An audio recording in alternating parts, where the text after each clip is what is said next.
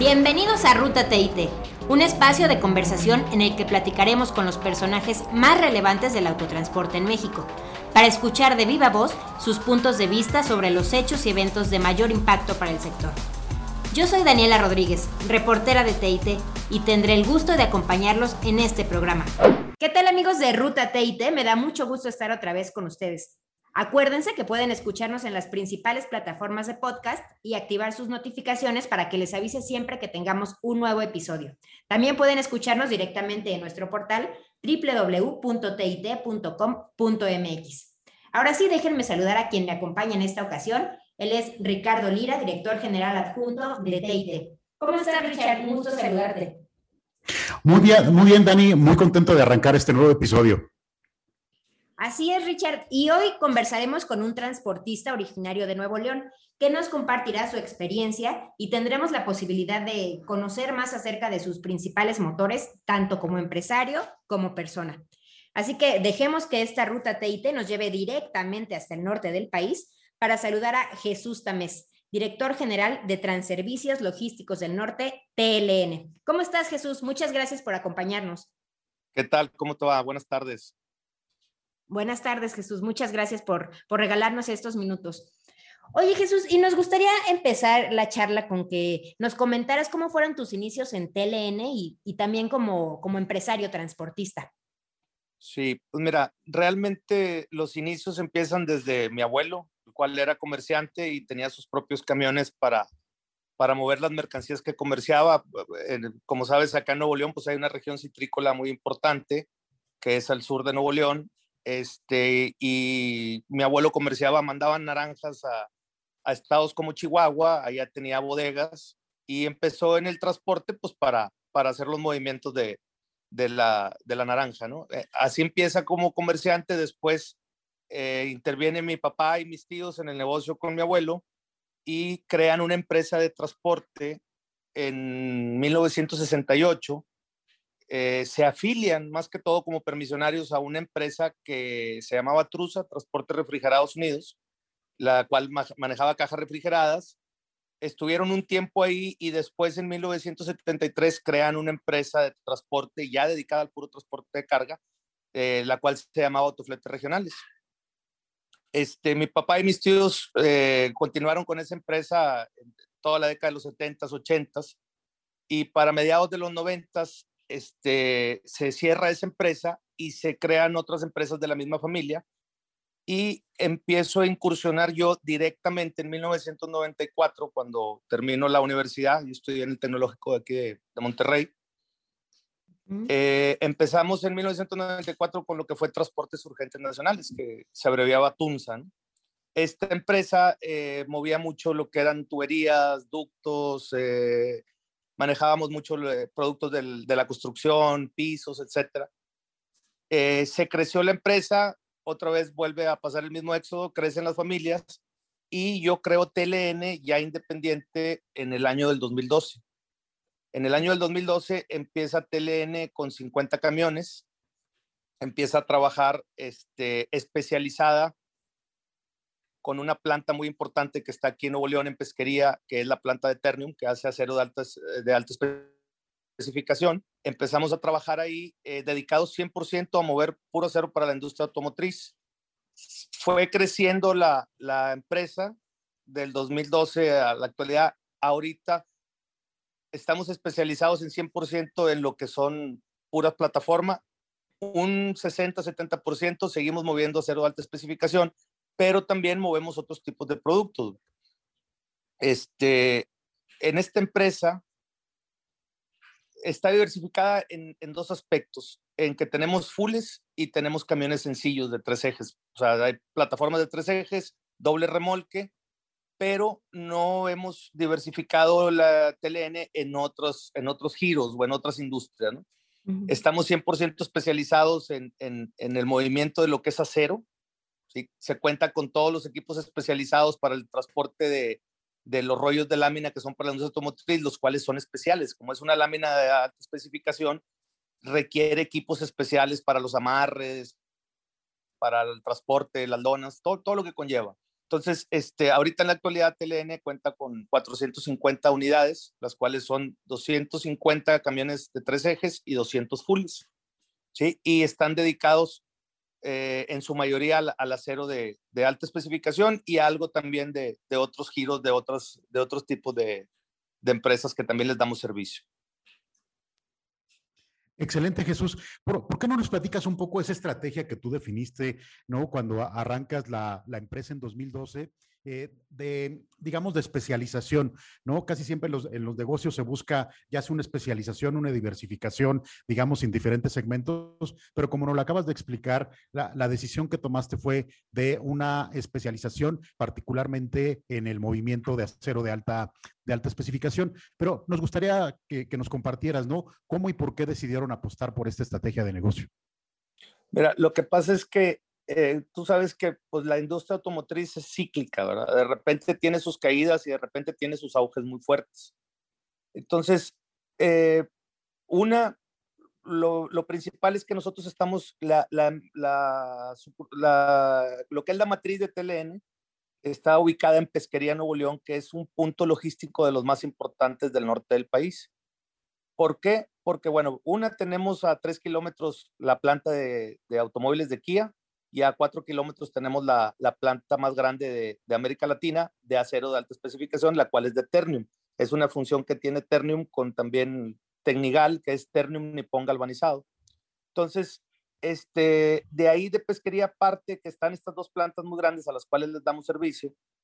Y como punto logístico se nos hacía muy interesante. ¿Por qué? Pues estamos a, a una hora y media de, de la frontera con Estados Unidos, contamos con escuelas de ferrocarril, que es la, la vía Tampico y la vía Matamoros. Tenemos acceso muy cercano al anillo periférico, que es el libramiento de Nuevo León, y sales hacia el sur de, hacia el sureste por Cadereyta, por una autopista nueva que se está haciendo. Entonces, eh, empezamos a trabajar con esta planta desde sus inicios, desde cuando la hicieron. Nos fue absorbiendo, nos fuimos especializando, vimos toda la necesidad que tenían ellos tal vez pues, los rollos de la industria automotriz, los rollos de acero con el cual hacen las, las, carrocerías de los autos, pues la gente piensa que es un rollo normal, ¿no? Dice, ah, pues se aprieta con cadenas y se ponen lonas. No, se cuentan con eh, eslingas de madera especializadas para que el rollo no se marque, cadenas de alta resistencia, eh, lonas especiales para que el rollo no se humedezca. Entonces sí conlleva un trabajo muy especializado. Eh, fuimos a, viendo todas las necesidades también que tenía eh, la industria automotriz, la cual, si tú te acuerdas, por decir, las importaciones de acero de alta especificación o acero automotriz antes eran de China. China era el que más, eh, se importaba más producto de China para todo lo que era las armadoras de los autos. Entonces, Ternium crea esta empresa y sustituye en una gran parte mucho a la importación de otros mercados. No se ha terminado, o sea, todavía se importan de, de, de otras partes está Posco, que es coreana, hay varias. Pero bueno, esta planta de Ternum ha crecido mucho, es una planta muy moderna, es una planta que está en, en constante crecimiento. Entonces, pues decidimos este, especializarnos en eso y darles un servicio integral. Fue por eso también que de ahí eh, TLN contaba con puro doble remolque, que eran puros fulls, y vimos la necesidad del cliente, que el cliente nos decía, oye, yo también necesito plataformas de tres ejes sencillas, ¿verdad? Por los pesos que variaban en los rollos y todo y empezamos a meter también equipos de tres ejes, eh, algo de equipos encortinados y hoy en día eh, acabamos de fabricar unos remolques que son especiales para el transporte de este tipo de rollos, el cual es, un remolque más corto, es como tipo un portarrollos, es especializado para mover rollos, es un remolque que está 100% hecho con puro acero eh, de alta resistencia, que es un acero eh, muy ligero, es acero de 100 mil libras hasta de 130 mil libras en partes de los remolques.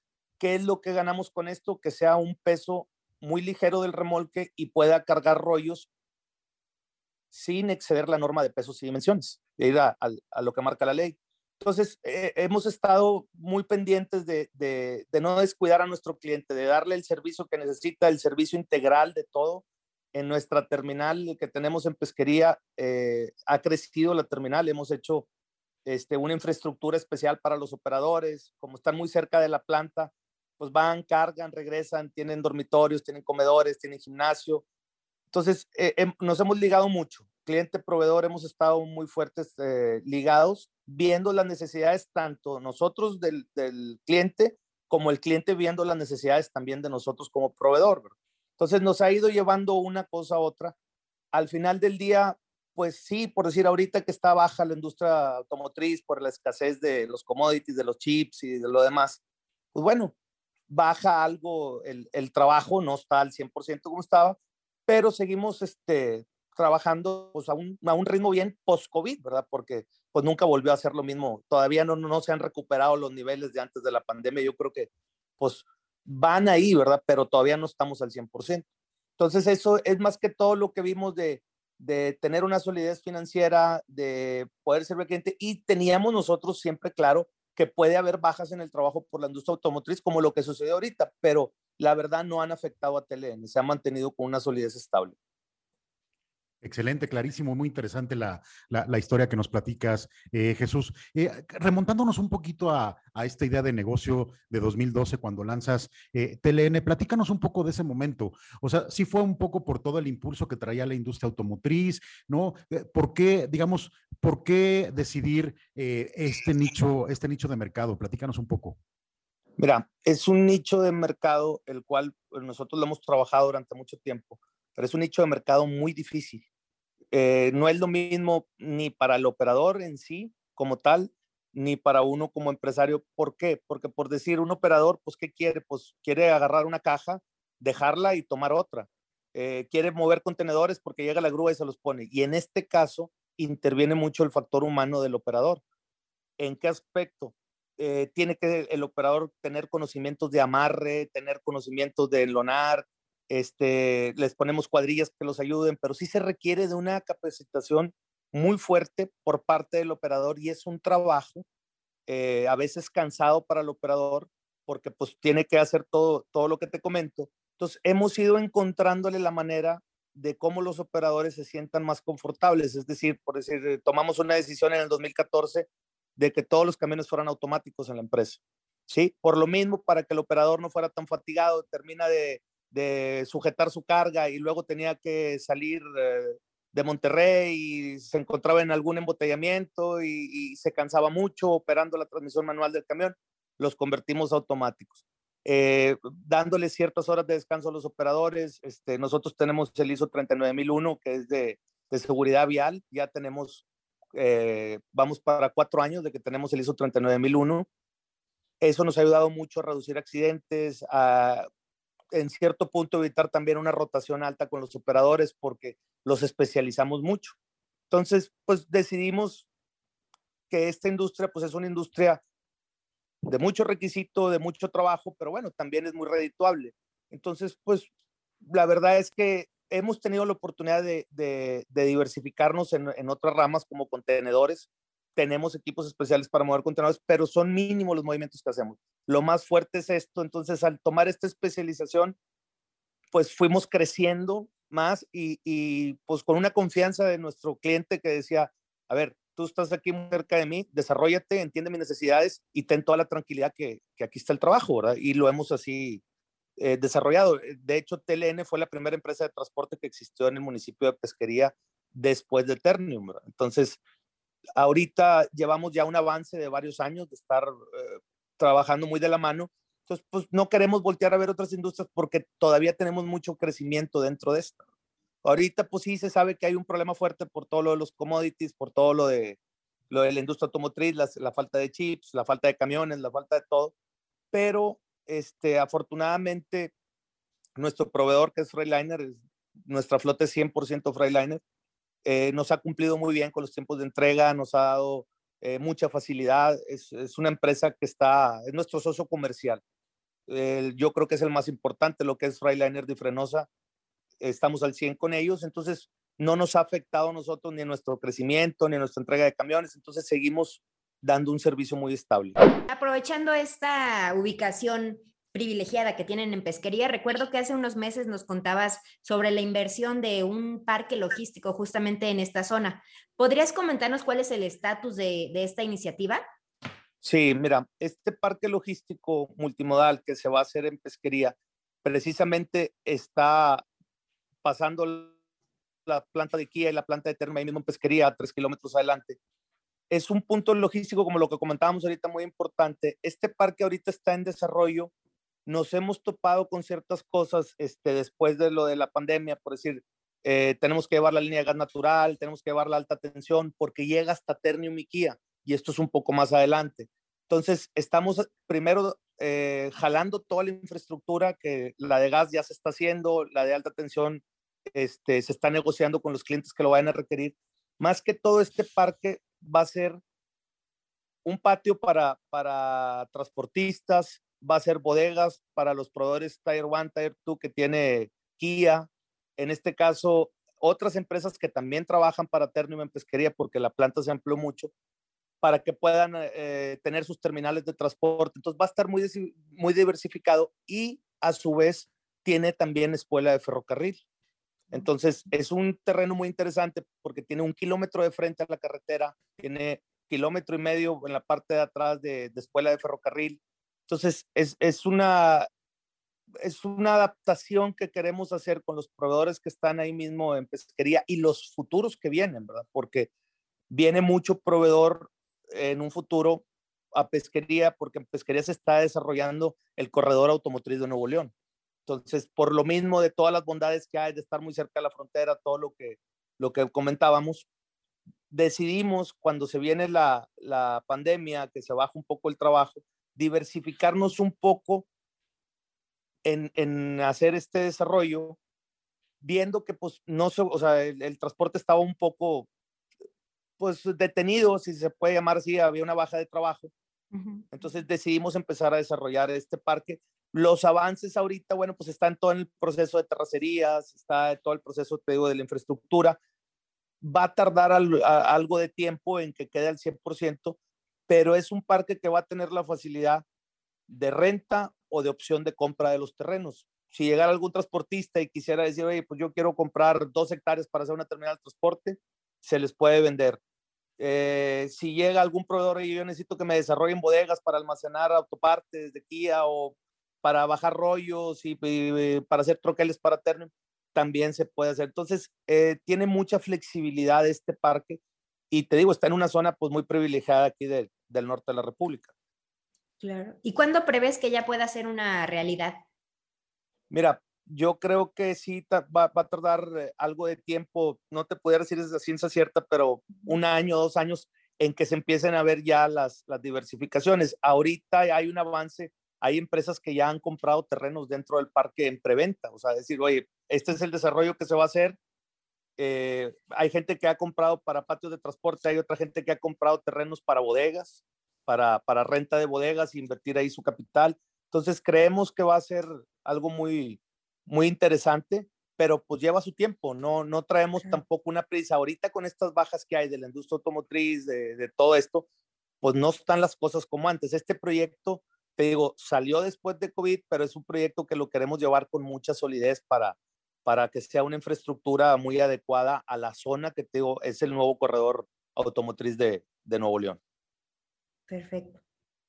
Muy bien, Jesús, pues muy interesante. Déjame, déjame regresar al tema de la especialización porque lo, lo, dijiste muy claro y lo dijiste muy bien, ¿no? Al final del día ustedes son expertos en una operación eh, compleja, ¿no? Y más si le sumas la complejidad propia de, del autotransporte eh, y los riesgos inherentes que tiene la, la operación de, de, autotransporte y más de, de las cargas que ustedes eh, manejan. Por supuesto, sabemos que siempre apegados a, a, la normatividad, pero sí son cargas pesadas. El tener todo, todos estos controles en materia de seguridad, conocemos que la ISO, la ISO 39000 es bastante, bastante robusta. También tiene un gran valor para para ustedes como transportistas eh, la parte de la, de la especialización, ¿no? Y lo comento porque se dio mucho, ¿no? Y lo conversamos en algún momento eh, tú y yo, eh, esa posibilidad de, un poco por la emergencia sanitaria, por la caída del trabajo, pues buscar diversificar. Y ustedes de manera muy estoica dijeron, nosotros sabemos hacer estos somos los expertos en esto y recuerdo mucho una frase que eh, justo en la pandemia nos comentabas, ¿no? Prefiero tener camiones eh, detenidos que estar abaratando el tema de los, de los fletes. Sí, mira, eso, eso es lo principal. O sea, nosotros, eh, sobre todo por la misma solidez con la que cuenta TLN, siempre hemos visto que cuando pasa una cosa como este tipo, se viene alguna crisis en el país o como la que hubo en el 2008, que fue la inmobiliaria de Estados Unidos y que vino a pegar acá en México, mucha gente se desespera y te tratas de diversificar. Eh, no, pues déjame mover cajas o déjame moverme en esto. Entonces, lo que tratamos nosotros fue decir, a ver, sabemos que esto era cíclico, siempre lo tuvimos en mente y siempre desde que nos especializamos en este, en este tipo de transporte, sabíamos que es como las madrinas. Eh, de repente hay muchísima carga en la industria automotriz, todo el mundo empezó a comprar madrinas, se inundó en madrinas todo México. Pues sí, pero ahorita hay una baja de trabajo. Entonces, pues hay muchas empresas que dicen, bueno, yo ya sabía que iba a pasar esto. Nosotros teníamos ya la experiencia por haber trabajado desde hace mucho tiempo con la industria automotriz. Entonces dijimos, bueno, ¿qué vamos a hacer si de repente se viene otra crisis como la del 2008 o sucede lo que está sucediendo ahorita? Lo que hicimos es decir, bueno, vamos a planear una solidez, el cual de decir, oye, sin un apalancamiento grande, sin tener deudas eh, que no se puedan cumplir, se viene esto, pues hay que parar equipo y no desesperarse. Y al rato es cíclico y vuelve a agarrar su curso. Digo, las cosas no se van a quedar así, ya hemos pasado muchas cosas. Esta es una cosa típica porque pues fue una emergencia sanitaria, bien lo dijiste. Pero bueno, yo creo que lo peor que puede hacer un transportista es desesperarse en una baja de trabajo, ir a malbaratar el flete o, trabajar los camiones y desgastarlos, ¿sí? Sin, sin una necesidad, ¿verdad? Pues, agarra tu calma, no se van a ir las empresas, ahí están, no se va a acabar eh, el movimiento. Hay una baja, hay una baja que hay que aguantarla y, yo creo que eh, eso nuestro mismo cliente principal siempre nos lo ha valorado mucho y dice, oye, los vemos muy tranquilos a pesar de la baja que hay. Pues sí, porque no ganamos nada con desesperarnos. Yo nunca he sido partidario de, de que en un, en un momento de crisis pues se abaraten los fletes, abaraten los. Ahora, no están los costos tan, tan abajo como para ahorita el diésel, el combustible, todo está carísimo, han, habido muchos aumentos, no hay camiones, hay eh, demanda de trabajo, entonces pues es cuestión de, de guardar una calma y pues va a pasar, va a pasar y, y, no, no te desesperas porque si empiezas a tomar malas decisiones, sobre todo en una época de estas, pues te pueden llevar por un camino incorrecto.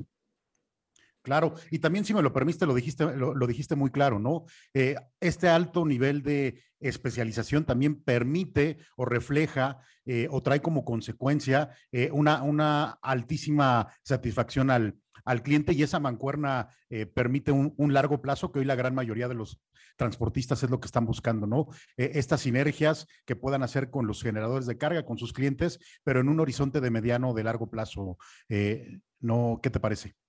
Sí, mira, déjame, déjame hacerte un comentario, un paréntesis también de una cosa que se está viviendo en la actualidad.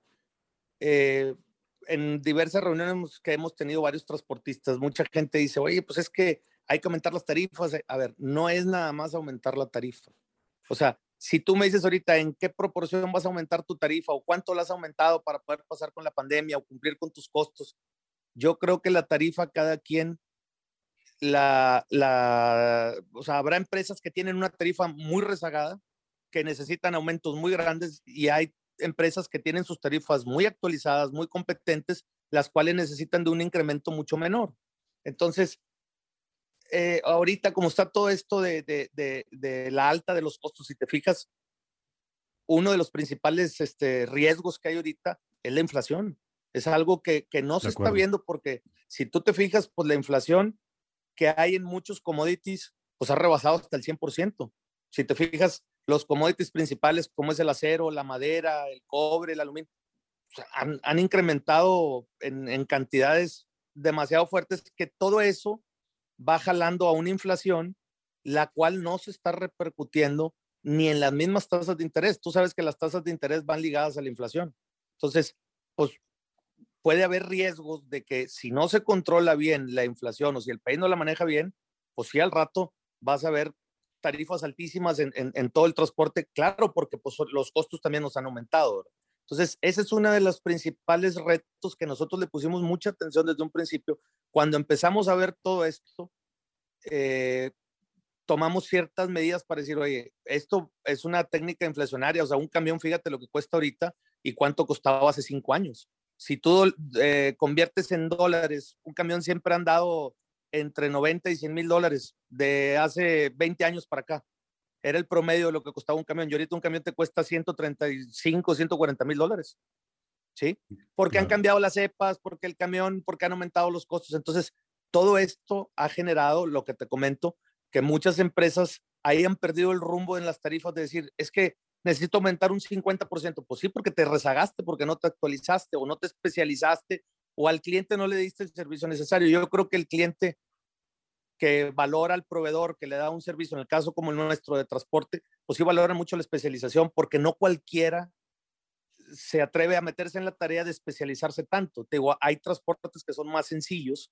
Pues un operador que mueve una caja, pues como te decía, va y deja una caja y agarra otra. Y aquí no es el caso, ¿verdad? Es, es un, interviene el factor humano en mucho. Entonces, hay que cuidar muchos detalles. Tuvimos que cuidar todos los detalles inflacionarios, todos los detalles de nuestra gente, la emergencia sanitaria, eh, la capacitación de los operadores. Nos ha llevado mucho a estar en el, en el, en, el puesto que está ahorita TLN, pero pues bueno, digo, creemos que todo el esfuerzo que hemos hecho ha valido la pena y, y queremos seguirlo conservando.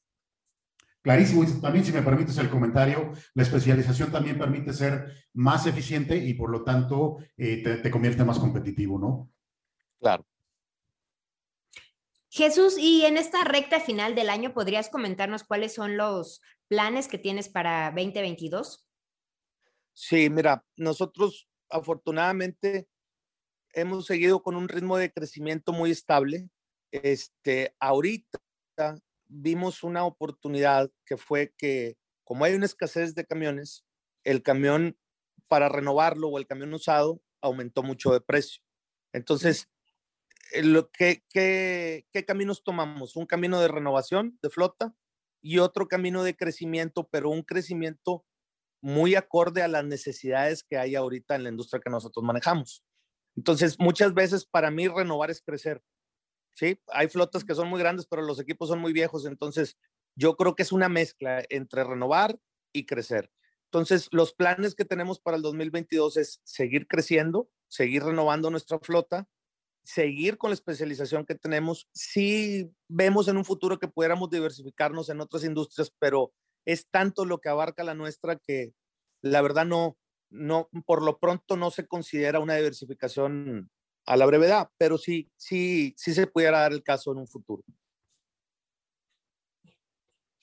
Muy bien, Jesús, y nada más para cerrar este, este comentario, más o menos qué porcentaje de crecimiento están previendo? Para, para el 2022, más o menos estamos viendo entre un 10 y un 15% de crecimiento de nuestra flota actual.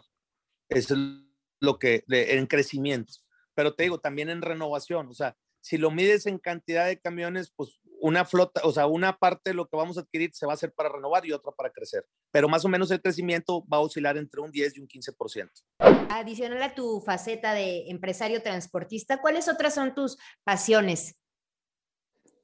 Pues, eh, pues bueno, mira, pues la principal pues es el transporte, ¿no? Es lo que más nos apasiona, pero pues sí, digo, sí tenemos hobbies como cualquier persona. Eh, practico algo de motociclismo, enduro, este, trato de, participar en, eventos eh, de caridad, de varias cosas. TLN tiene muchos planes de ayuda de gente dentro de pesquería y fuera de. Pero pues lo principal que, nos apasiona pues siempre ha sido el transporte, de ser una, una empresa muy perfeccionista en, en, los equipos, en nuestras terminales, que nuestra gente siempre esté contenta de trabajar en TLN, que se sientan orgullosos de que pertenecen a una empresa que, que les proporcione una seguridad. Este, yo creo que es lo que más nos apasiona. Al ver a nuestra gente cómo está de contento y cómo desarrollan su trabajo, al mismo tiempo se convierte en un orgullo para mí mismo y, y, la verdad es que es una de las cosas que más me dan satisfacción. Nuestra misma gente, cómo desarrolla sus trabajos, cómo eh, contamos con un equipo muy confiable, un equipo de gente muy buena. Este, pues yo creo que eso es lo principal. Lo demás, pues son hobbies normales como cualquiera. Digo, motociclismo. Aquí se utiliza mucho aquí en la zona norte, se practica mucho ir a las montañas, todo porque tenemos cosas muy cerca, pero pues ahí tratamos de, de combinarlo. Excelente, muy bien. Oye Jesús, eh, platícanos, platícanos algo. Eh, sabemos que el arraigo en la región pues es muy, muy, muy grande. ¿De, qué te sientes más orgulloso de ser regiomontano? Mira, yo creo que el mayor orgullo de ser regiomontano, pues una es, es eh, la cultura que hay aquí en, eh, en, la, en la región de Nuevo León de trabajo. Es una cultura de mucho esfuerzo, la gente es muy ordenada. A veces se dice que somos codos, pero no, no es de que seamos codos. Lo que pasa es que la gente, eh, la gente aquí en, la zona de, en la zona norte es, muy ordenada en todos los aspectos. Es gente muy trabajadora. Venimos de una cultura de, de, del trabajo ante todo, de preocuparnos por los demás. Si te fijas, aquí en Nuevo León la gente es muy solidaria en todos. Ahorita con lo que pasó con la pandemia, nos unimos mucho, nos ha hecho vernos que, que somos vulnerables a todo, pero aquí siempre ha habido, en, mi mayor orgullo de ser de Nuevo León es siempre llevar la cultura del trabajo ante todo, siempre poner el trabajo adelante de todo y preocuparnos que del trabajo que nosotros tenemos dependen muchas familias y que es una responsabilidad muy grande. Entonces, pues yo creo que es, es una de las mayores de, de, las mayores satisfacciones que puede tener uno como regiomontano, que la gente aquí es gente echada para adelante, es gente de, de mucho valor humano, de, de, trabajo. Si te fijas, pues Nuevo León es cuna del transporte en México y, y, pues es donde se concentran las empresas más grandes de transporte en toda la República, pues es aquí Nuevo León. Entonces, vemos la, la, la calidad que hay de, de, personas en esta región, de que son gente muy ayudadora, gente de mucho trabajo, gente de mucho esfuerzo y gente muy sencilla sobre todo. Aquí la, la, la gente del Regiomontano es una persona muy sencilla, es una persona que se dedica a trabajar y no hacerle daño a nadie ni, y, y, se dedica a ayudar. Eso es lo que yo creo que me siento más orgulloso de, de ser regiomontano. Oye, la carnita asada también, ¿no? Esa no puede faltar. la carnita asada y las cervezas también. Me acuerdo que tenemos buenas cervecerías aquí también. No, no, no, este, pues sí, pues es, son cosas típicas aquí de la, de la región de la región del noreste. Pues digo, hay una gastronomía norestense muy importante aquí en Nuevo León, la cual, pues a lo mejor no es muy famosa, ahora nada más el cabrito y el, y el machacado, pero no, no. Hay una, una gastronomía muy diversa aquí en Nuevo León. Seguro. Oye, también los regios son muy apasionados del fútbol. ¿Tú tienes algún equipo favorito?